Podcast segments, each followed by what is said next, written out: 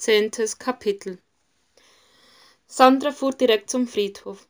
Sie hatte sich vom Besuch im Pastorat Antworten erhofft. Nun starrte sie auf den Grabstein.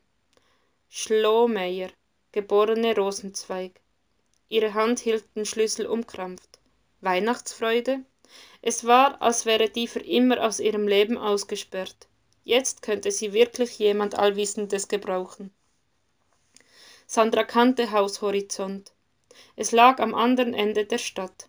Sie blätterte im Telefonbuch nach der Nummer und tippte sie mit zittrigen Händen in den Hörer. Doch als die freundliche Stimme der Rezeptionistin erklang, murmelte sie ein ersticktes Verwählt und legte hastig wieder auf. Noch einmal versuchte sie es, diesmal mit Andreas Nummer. Doch bevor überhaupt das Freizeichen ertönte, drückte sie die rote Hörertaste. Nein, sie wollte jetzt keine Fragen beantworten. Sie wollte einfach nur, sie wusste es nicht. Der Uhrzeiger sprang auf fünf vor zwölf. Verdammt, sie hatte völlig die Zeit vergessen. Hastig schlüpfte sie in Schuhe und Mantel und setzte sich aufs Rad. Zehn, zehn Minuten zu spät kam sie bei der Kita an, versuchte, sich an der Erzieherin vorbeizuschleichen, doch die wartete schon. So geht das nicht, Frau Borat. Dann müssen Sie Ihren Sohn bis 14 Uhr anmelden. Ich habe seit einer Viertelstunde Feierabend.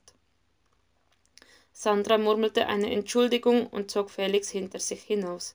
Was ist denn los, Mama? Nichts, mein Schatz, wir müssen uns beeilen. Marie kommt gleich aus der Schule. Kann ich dir mein Raumschiff zeigen? Morgen.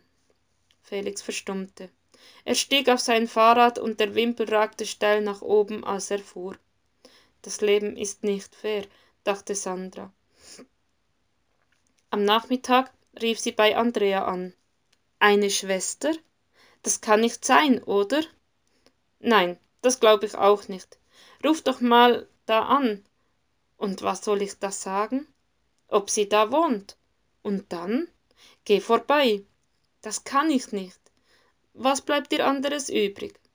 Weißt du, was Haushorizont für eine Einrichtung ist? Ja, sicher weiß ich das.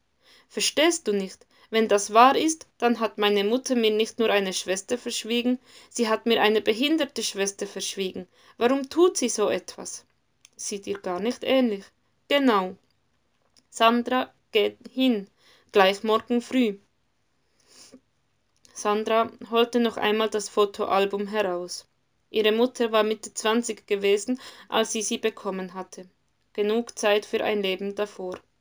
Es gab ein Bild, das Ingrid Schlomeyer als Teenager zeigte. Sandra hatte es im Nachlass gefunden und sich darüber gewundert. Nun blätterte sie die Seite auf und betrachtete es.